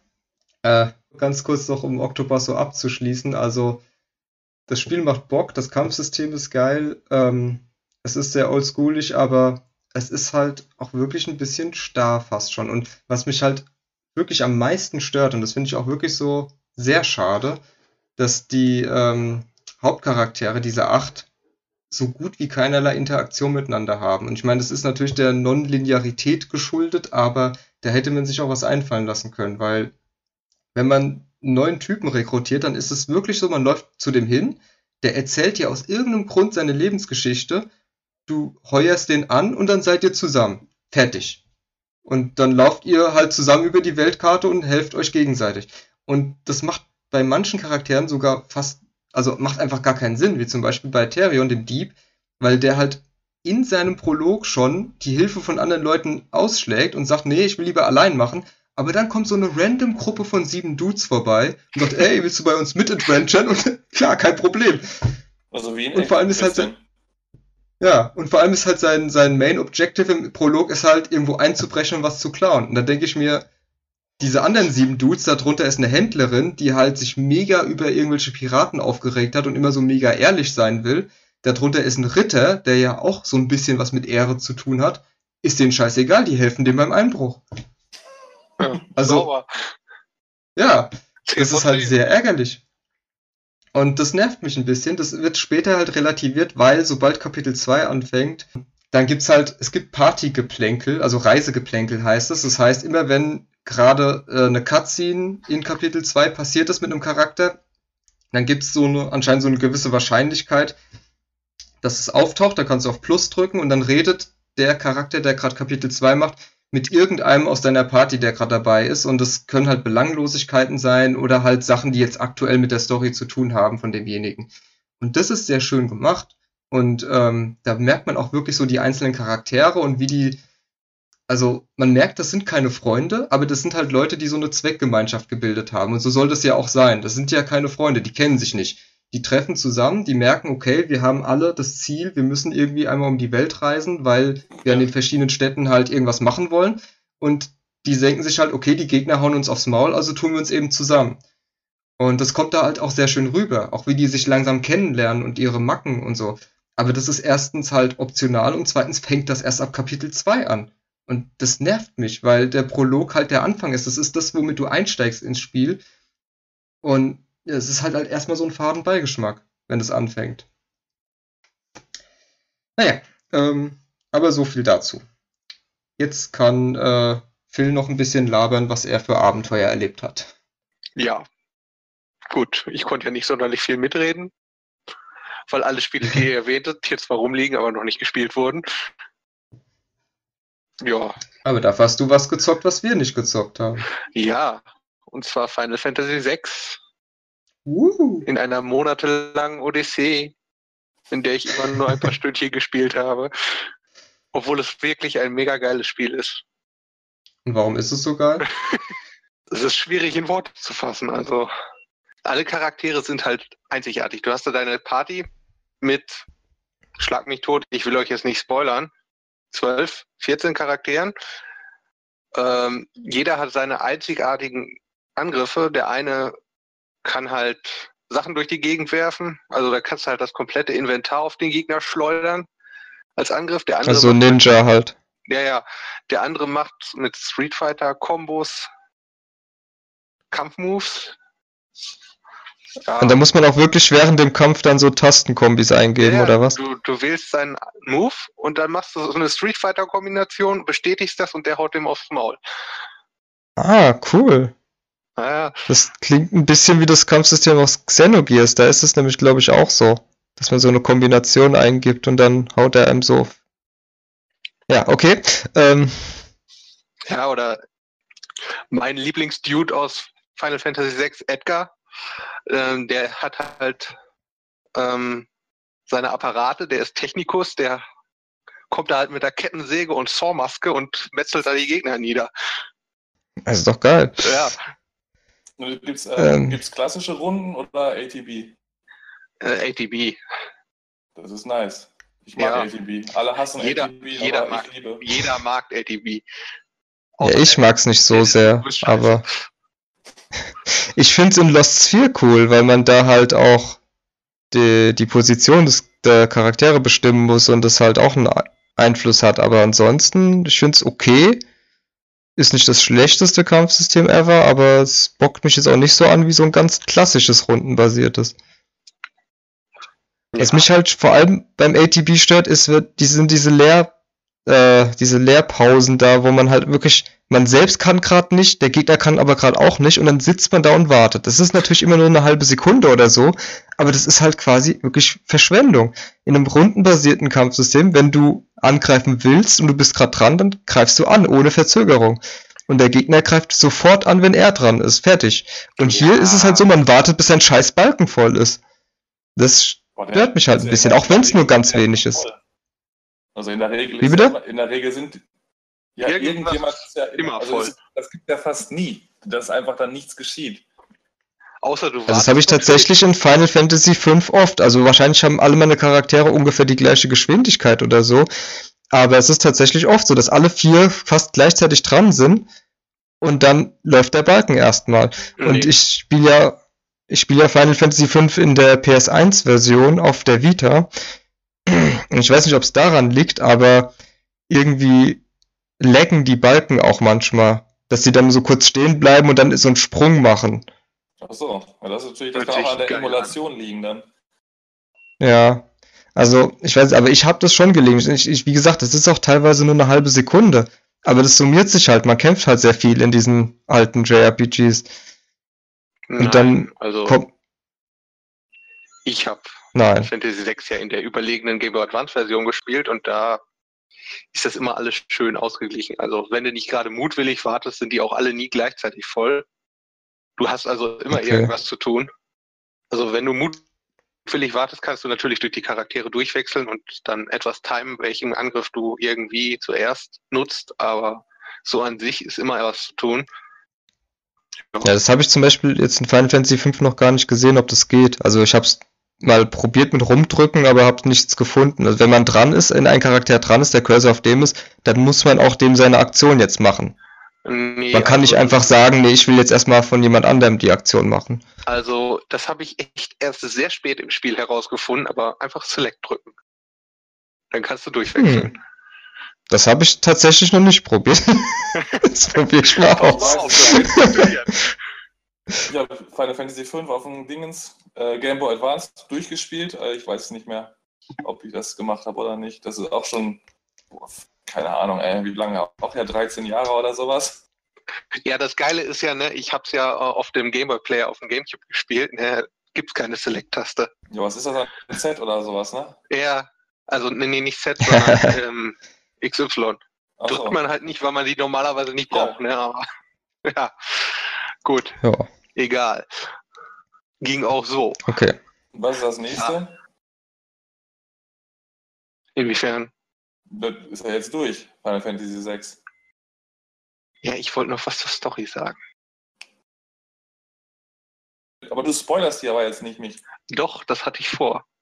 Ja, aber mild, wenn es geht, mild.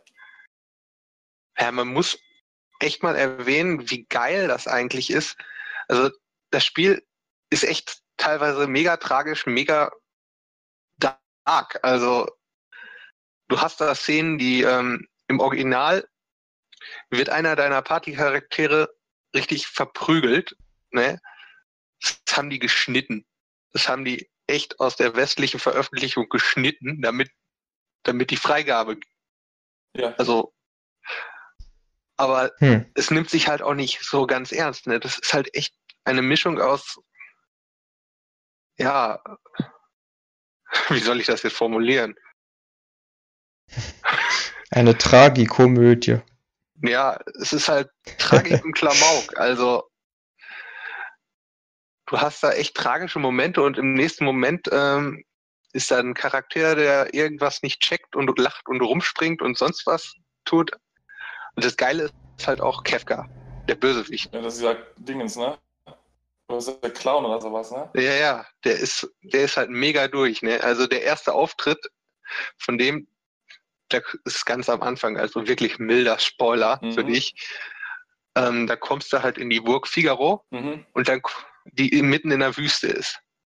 Und er kommt da durch die Wüste angestapft und beschwert sich darüber, was ja. er, dass er Sand in den Schuhen hat. Also, ja. das ist echt ja. bescheuert. Der regt sich da richtig drüber auf. Ja, und wenn ich mich jetzt nicht auch irre, dann weiß ich jetzt auch, warum ich das kenne. Also warum ich diese Burg kenne, auch in der Wüste und so. Ja, weil die mega episch ist. Ja, Und im Sand abtauchen kann. Ich habe es halt nicht gespielt. Also ich dürfte es halt nicht wissen, aber mir ist jetzt eingefallen, warum ich es weiß. Weil die nämlich auch in Dingens auftaucht. In World of Final Fantasy. ja. Ah, ja. Da kommen die auch. Richtig. Das ist sowieso ein geiles Spiel. Ein geiles Spiel, das niemand gespielt hat. ja, kommt noch. Noch ein paar Final Fantasy vorher durchballern, ne? Ja, aber das dann, lohnt nicht. die Ja, erkennst du zum Beispiel auch dann wieder. Also das ist dann halt, wenn man das dann kennt, ist das richtig nice. Oder wenn man diese Ja. ganzen Esper sowieso kennt, diese ganzen Beschwörungs... Die kommen in Final Fantasy 6 ja auch alle vor. Mega nice. Ja, alle kommen ja sowieso fast nie vor. Also es gibt ja immer so ein paar eigene pro Teil. Ja gut, das kann natürlich sein, aber in der ja, so Advance Shiva, Ifrit sind halt immer dabei. Genau, Ja, das, ja. Sind ja die, das sind ja die klassischen. Ich meine, in der, und so.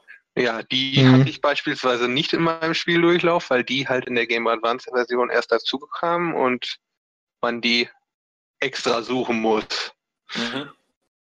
und die schwierig zu bekommen sind, sagen wir es mal so. Ja, ist so. Es gibt ja bei den Final Fantasies auf PlayStation, die ich gespielt habe, also ich glaube immer eine Trophy für hab alle Esper gefunden. Also Hm, weil die halt schwer okay. zu finden sind. Bei Final Fantasy X, was übrigens auch echt nice ist, was auch mal gezockt werden dürfte von euch, äh, gibt's manche, die Kommt sind auf jeden mega, Fall. Die sind mega schwer zu finden und zu bekommen. Zum Beispiel, ich glaube, Dennis, ich weiß nicht welchen Teil, aber du kennst äh, diesen Dinges, ne? Yojimbo, diesen, diesen Samurai-Geist. Äh, keine Ahnung. Ja, auf jeden Fall gibt es da so eine Esper. das ist ein relativ großer Akt, die zu kriegen. Also könnt ihr euch schon freuen, wenn ihr die haben wollt. Tut einem sehr gut. Ja, mal gucken. Ich bin da ehrlich gesagt auch gerade nicht so motiviert, den Final Fantasy V Bahamut zu holen, obwohl ich genau wüsste, wo ich hin muss. Der hat es ja einem gesagt. Und ich müsste den wahrscheinlich jetzt besiegen und dann hätte ich ihn. Ja, Ich habe aber keinen Bock, ja, sauber. Weil ich jetzt, äh, als ich das letzte Mal angemacht habe, wurde ich halt ähm, von Leviathan vergewaltigt und seitdem hatte ich es nicht mehr an, weil der macht halt Tidal Wave fünfmal hintereinander und du bist halt einfach tot. Kannst du nichts machen. Musst du halt vorher so einen komischen Armreif kaufen, viermal, der dich vor Wasserangriffen schützt. Mhm. Dann ist ja überhaupt kein Problem. Habe ich aber nicht gemacht. Nice. Ja, mach halt. Ja, jetzt muss ich aber erstmal wieder aus dem Dungeon rausstapfen, in irgendeine Stadt fliegen, die das Ding hat. Ah. Ich weiß ja nicht mal, in welche die ist.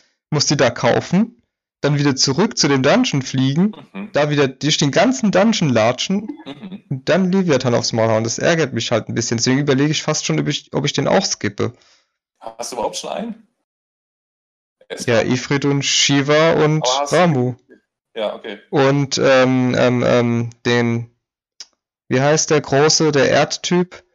Äh, äh, Odin. Titan. Nee, ja, Quatsch, Entschuldigung, Titan, ja, Odin, ja, eben. Odin Ja. ist ja Blitz, ja, ja, äh, ja Titan. Ja, also, also die vier habe ich im Moment. Ja, Und wie gesagt, also Leviathan und Bahamut könnte ich holen, aber mal gucken, ob ich das noch mache. Weil eigentlich war ja meine Idee, jetzt dann mal langsam zu grinden für den letzten Boss. Mhm. Und dafür äh, will ich eigentlich nur genug Geld haben und alle vier Leute auf Ninja machen auf den höchsten Level und dann Geld den schmeißen. Typen halt. Und mit Geld schmeißen. Und mit Geld, genau. Also Samurai und Ninja und dann den halt mit allem zuschmeißen, weil in Final Fantasy 3 hat es mir damals ziemlich geholfen. Ich weiß nicht, ob ich den Bossgegner sonst gepackt hätte. Ich hatte halt einfach drei Ninjas und einen Heiler. Und dann gab es ja im letzten Dungeon, glaube ich, so einen Secret-Händler. Und da, genau, da habe ich mir einfach 99 Shuriken gekauft und die haben halt alle 9999 Damage gemacht ja, und damit ging der Boss locker weg. ja, das habe ich nicht so gemacht. Also ich Nice. habe auch Teil 3 durchgespielt und ich habe es aber nicht so gemacht. Also ich habe das Ah. ganz regulär. Äh, ich hatte einen, keine Ahnung, was hatte ich? Äh, Refia war, glaube ich, Rotmagierin. Ich hatte einen Weißmagier, Rotmagier, Dragoon und ein, ich glaube, Wikinger oder so. Ja, Ja. Eigentlich, mich hat auch einen, ähm, einen Typen, der diese Umgebungsnatur, den Geomancer, Geomancer, jo. genau. Der hat dann in dem letzten Dungeon nämlich auch irgendwas Cooles gemacht, aber ich weiß überhaupt nicht mehr was. Aber ich glaube, er war hilfreich. Ja. Da habe ich halt mit einem nur gehalten und dann, ich, ich fand mich auch damals richtig cool dafür, dass ich diese, dieses Secret quasi rausgefunden habe, Ja. bis ich dann im Internet gesehen habe, dass das so eine gängige Methode ist. Aber ich habe sie selbst ihr rausgefunden. Final Fantasy 6 spielt, Lung. Das muss Phil auch spielen. Spiel Final Fantasy 3. Bitte. Ja, irgendwann. Nein, Erst mal mach sieben. heute Abend. Mach heute Nee, Abend du mal. kannst mich mal. Aber das ist richtig nice, Final Fantasy 3. Das ist so, die Kristalle sind weg, hol sie. so nice. Ja. Genau. Und Final Fantasy V ist dann quasi der direkte Nachfolger. Die Kristalle Sie sind wieder dabei weg zu sein. Verhindere das. Ja, nice. Und dann kommt, und dann kommt plötzlich irgendein interdimensionaler Scheißdreck. Ja. Aber Ja, da weiß man das wenigstens, was Phase ist. Das ist nicht so, so, Ja, und so, das- so pipapo. Kristalle sind weg. Und es ist, äh, das das Ja. Gute, Tobi, du musst Bravely Default spielen. sind die Das fängt weg. quasi so an. Da sind die Kristalle nicht weg, sondern da muss man die anbeten, damit sie wieder cool werden. Ja, das ist ja. Das äh, klingt nicht schlecht. Also sobald da Ja, Kristalle immer so abdrehen. Ja, vor allem das Beten musst du aktiv machen. Du musst dann die X-Taste immer hämmern, solange bis du sagst, hör auf. Uh. Das ist Ah. richtig geil. Jetzt, jetzt wirst du Final Fantasy 6 hassen. Es gibt keine Kristalle. Kannst Hä? Keine Kristalle. Gar keine. Nein, Überhaupt keine. Aber wer Nein. beschützt die Dörfer? niemand. Aber Ja, wer lässt den Wind wehen, wenn nicht der Windkristall? Es gibt keine Magie mehr. und wer, wer stößt das Miasma weg? Oh, Was? Boah, belastet mich. Ja, aber warum ist es dann jetzt ein Final Fantasy? Das verstehe ich nicht. Warum ist das jetzt kein Seiken Densetsu? Wissen wir nicht. Es ist halt geil. Und geiler als die anderen. Aber da wir gerade bei Shaken Densetsu sind, ich spiele ja gerade Sword of Mana. Ja, also, erzähl mal. Äh, Das ist lausig, wirklich lausig. Also, Cool.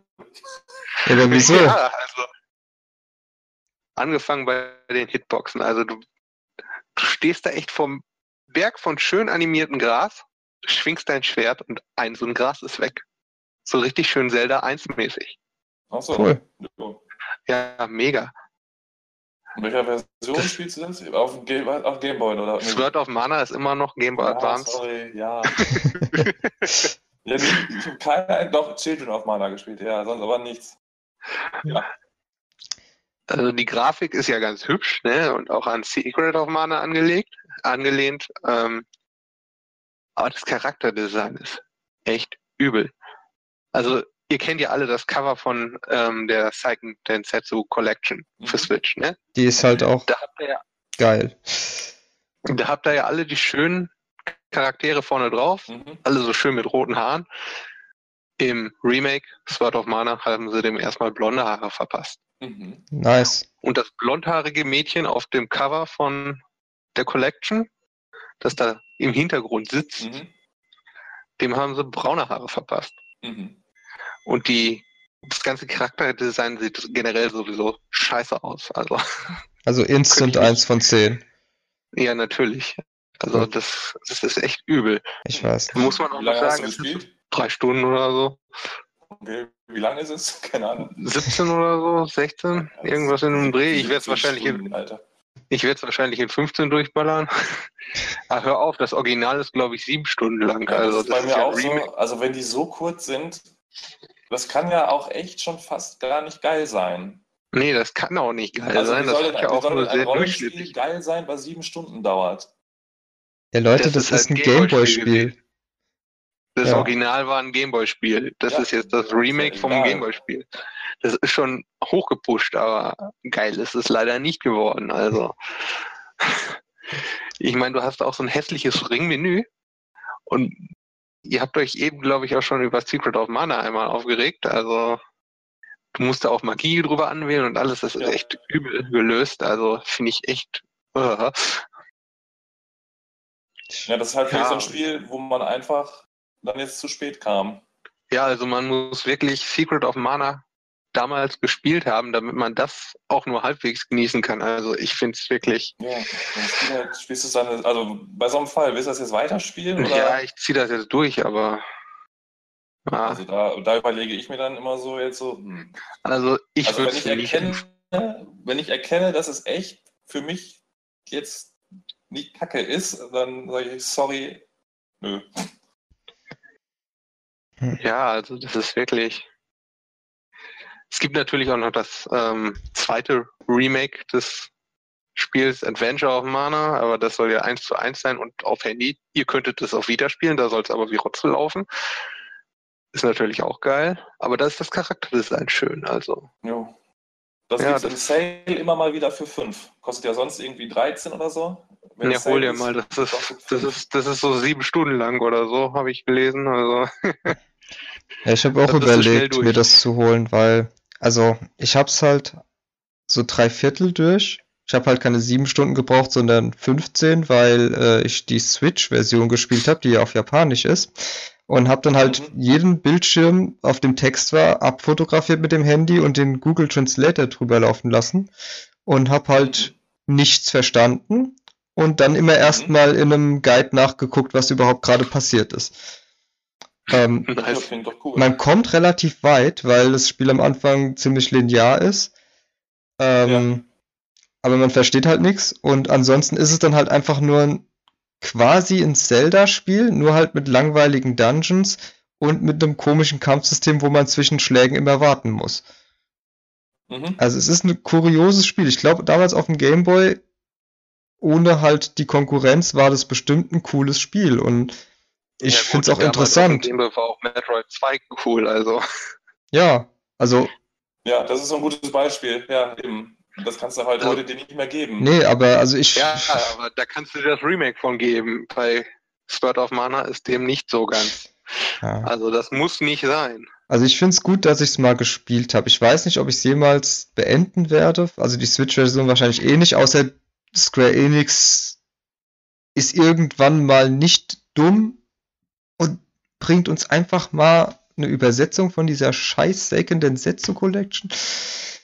Ja, darauf wartet man noch, vergeblich. Muss man im Original eigentlich auch an so Göttinnenstatue speichern? So richtig behindert, die anbeten und speichern? Äh, nee, ich glaube, man kann tatsächlich überall speichern. Aber das ähm, ist ja auch eine Emulation auf der Switch und da kannst du auch noch mal so ja gut, das super so anderes. Zwischenspeicher machen. Recht, aber Aber ich da glaub, welche man- rum? Nee, ich glaube nicht. Also bei Sword of Mana stehen da echt so behindert Göttinnenstatue rum und man kann erstmal nur da speichern. Also das ist für ein Ja, aber ist Remake. doch in Zelda Boy ähm, Dingens auch so. Skyward Sword. Und Skyward ja, Sword das ist ist ein cool. Konsolenspiel, mein Lieber. Da, das ist Ja, noch das ein kleiner Unterschied, ne? Aber es ist cool. Ja, auf Konsole habe ich damit kein Problem, aber so auf Handheld, Weil wenn man unterwegs Quest ist, kannst du halt in eine Kirche gehen und klarkommen. Mm, Ja, ja gut. stimmt. Dragon Quest gibt's auch immer nur Kirchen. Also da haben die den Zwischenspeicher-Dings Ja, haben sie ja erst in Teil 7, dem Remake, rausgehauen. Ja. Und diese Zwischen und bei diesen Remakes auf dem DS auch gerne, auch bei Final Fantasy 3, da gibt es ja auch dieses richtige Speichern und dieses seltsame Zwischenspeichern. Ich mache das nie. Ich, ich traue diesem Braten nie. Weil Also ich habe in Final weil dieses, Fantasy weil dieses 6 Zwischenspeichern ist immer so, dann steht da auch, ja, es wird zwischengespeichert, aber sie dürfen das und das nicht machen. Nicht ausmachen, nicht zuklappen, nicht dies nicht, nicht das nicht. Ja, dann ist es halt irgendwie nicht gespeichert. lol. Also deswegen. Nö, Nee, das ist, das ist meistens so, es wird gespeichert, aber wenn du den Spielstand einmal lädst, dann ist er danach Spielstand fortsetzt, ist es. Ja, Das heißt, du kannst nicht den Spielstand laden, dann ausmachen, wieder anmachen. Sondern da Ja. musst du halt nochmal richtig speichern. Ja, habe ich nie, Ja, auf ja. jeden Fall nie genutzt, deswegen war mir Ja, ich auch nicht. Ich Und, hatte auch Angst. äh, doch habe ich in Final Fantasy 6 immer benutzt, wenn ich gerade mal ausmachen musste. Also, Gut, dann mache ich die Vita halt in den Standby-Modus und fertig. Eben. ja, das ist sowieso geht bei geil, Game Boy ne? Advance nicht. Also dieser Standby-Modus von der Standby. Vita, der hält ungefähr zwei Wochen. Ja. Ja, Also das ist mega, richtig. also du hast auch irgendwie bei Sword of Mana keine Option, das Spiel wirklich zu pausieren. Also ich habe zumindest noch nichts gefunden. Das liegt vielleicht auch an dem komischen Menü, durch das ich nicht durchblicke. Aber bei Final Fantasy 6 gehst du halt, äh, wenn du im Kampf bist, kannst du auf Start drücken, Pause. Richtig. Pause. Nichts läuft weiter. Hm. Du kannst schnell speichern, du kannst alles Mögliche machen. Du hast dauernd Gelegenheit zu speichern, was Sword of Mana latscht da erstmal eine Stunde rum, bis du so eine scheiß Statue findest. Kriegst du Aggression. Ja, das stört mich jetzt nicht so. Also ich mache das eh so, deswegen. Ja, kommt drauf an, wie gut die verteilt sind Bock halt. mehr auf das Scheißspiel hat und ausmachen will. Naja, Okay, also du warst Final Fantasy durch. Jo, Äh, Dingens auf Mana am Start. jo, leider. Ja, das ist halt blöd, wenn man sich dann dazu entscheidet und dann zackt's, aber gut. Ja, kann man nichts machen. Okay, ich würde sagen, das reicht beinahe. Ja, also ich würde sagen, für einen ersten Podcast haben wir uns doch eigentlich ganz gut geschlagen. Hoffentlich. In zukünftigen Episoden werden wir dann wahrscheinlich etwas mehr auf bestimmte Themen oder bestimmte Spiele eingehen. Und ich hoffe, es hat euch einigermaßen gefallen. Falls ja, könnt ihr mal in die Beschreibung gucken. Da sind unser Twitter-Account, unser Discord und was weiß ich nicht was verlinkt. Auf Discord könnt ihr halt mit uns labern. Äh, auf Twitter könnt ihr uns folgen, damit ihr zum Beispiel Folge 2 nicht verpasst. Ja, Ja, jetzt muss noch Tschüss sagen. Dann Ja, darfst okay. du pinkeln gehen. ja, ich muss auch ganz schön dringend. tschüss. Tschüss. Ciao.